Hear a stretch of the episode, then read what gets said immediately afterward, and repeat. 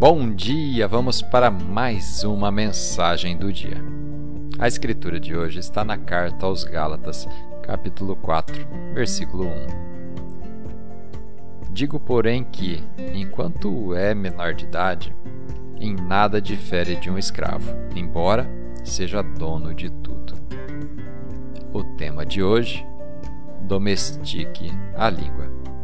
É fácil inventarmos desculpas nos nossos relacionamentos. Ah, fui rude com ela porque ela foi rude comigo. Eu não deveria ter dito isso, mas estava tão cansado.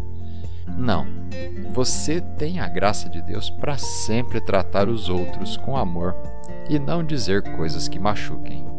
Você pode alimentar sua carne e dizer e fazer o que sente, ou pode alimentar seu espírito e manter a boca fechada e fazer a coisa certa. O problema é que, se você continuar dizendo tudo o que quer, continuará sendo como uma criança.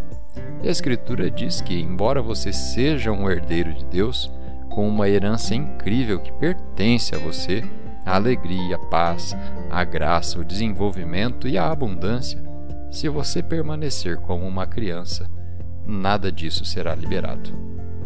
Às vezes, permitimos que pequenas coisas nos afastem das grandes coisas que Deus reservou para nós. No quadro geral, dominar sua língua é uma coisa pequena. Deus está simplesmente pedindo que você use suas palavras e ações para abençoar e não amaldiçoar, para construir e não para destruir. Vamos fazer uma oração? Pai, obrigado por me dar a graça e a capacidade de poder falar palavras de amor. Ajude-me a parar de me desculpar por qualquer coisa que eu diga ou faça aos outros. Declaro que domesticarei minha língua e assumirei incrível herança que o Senhor tem para mim.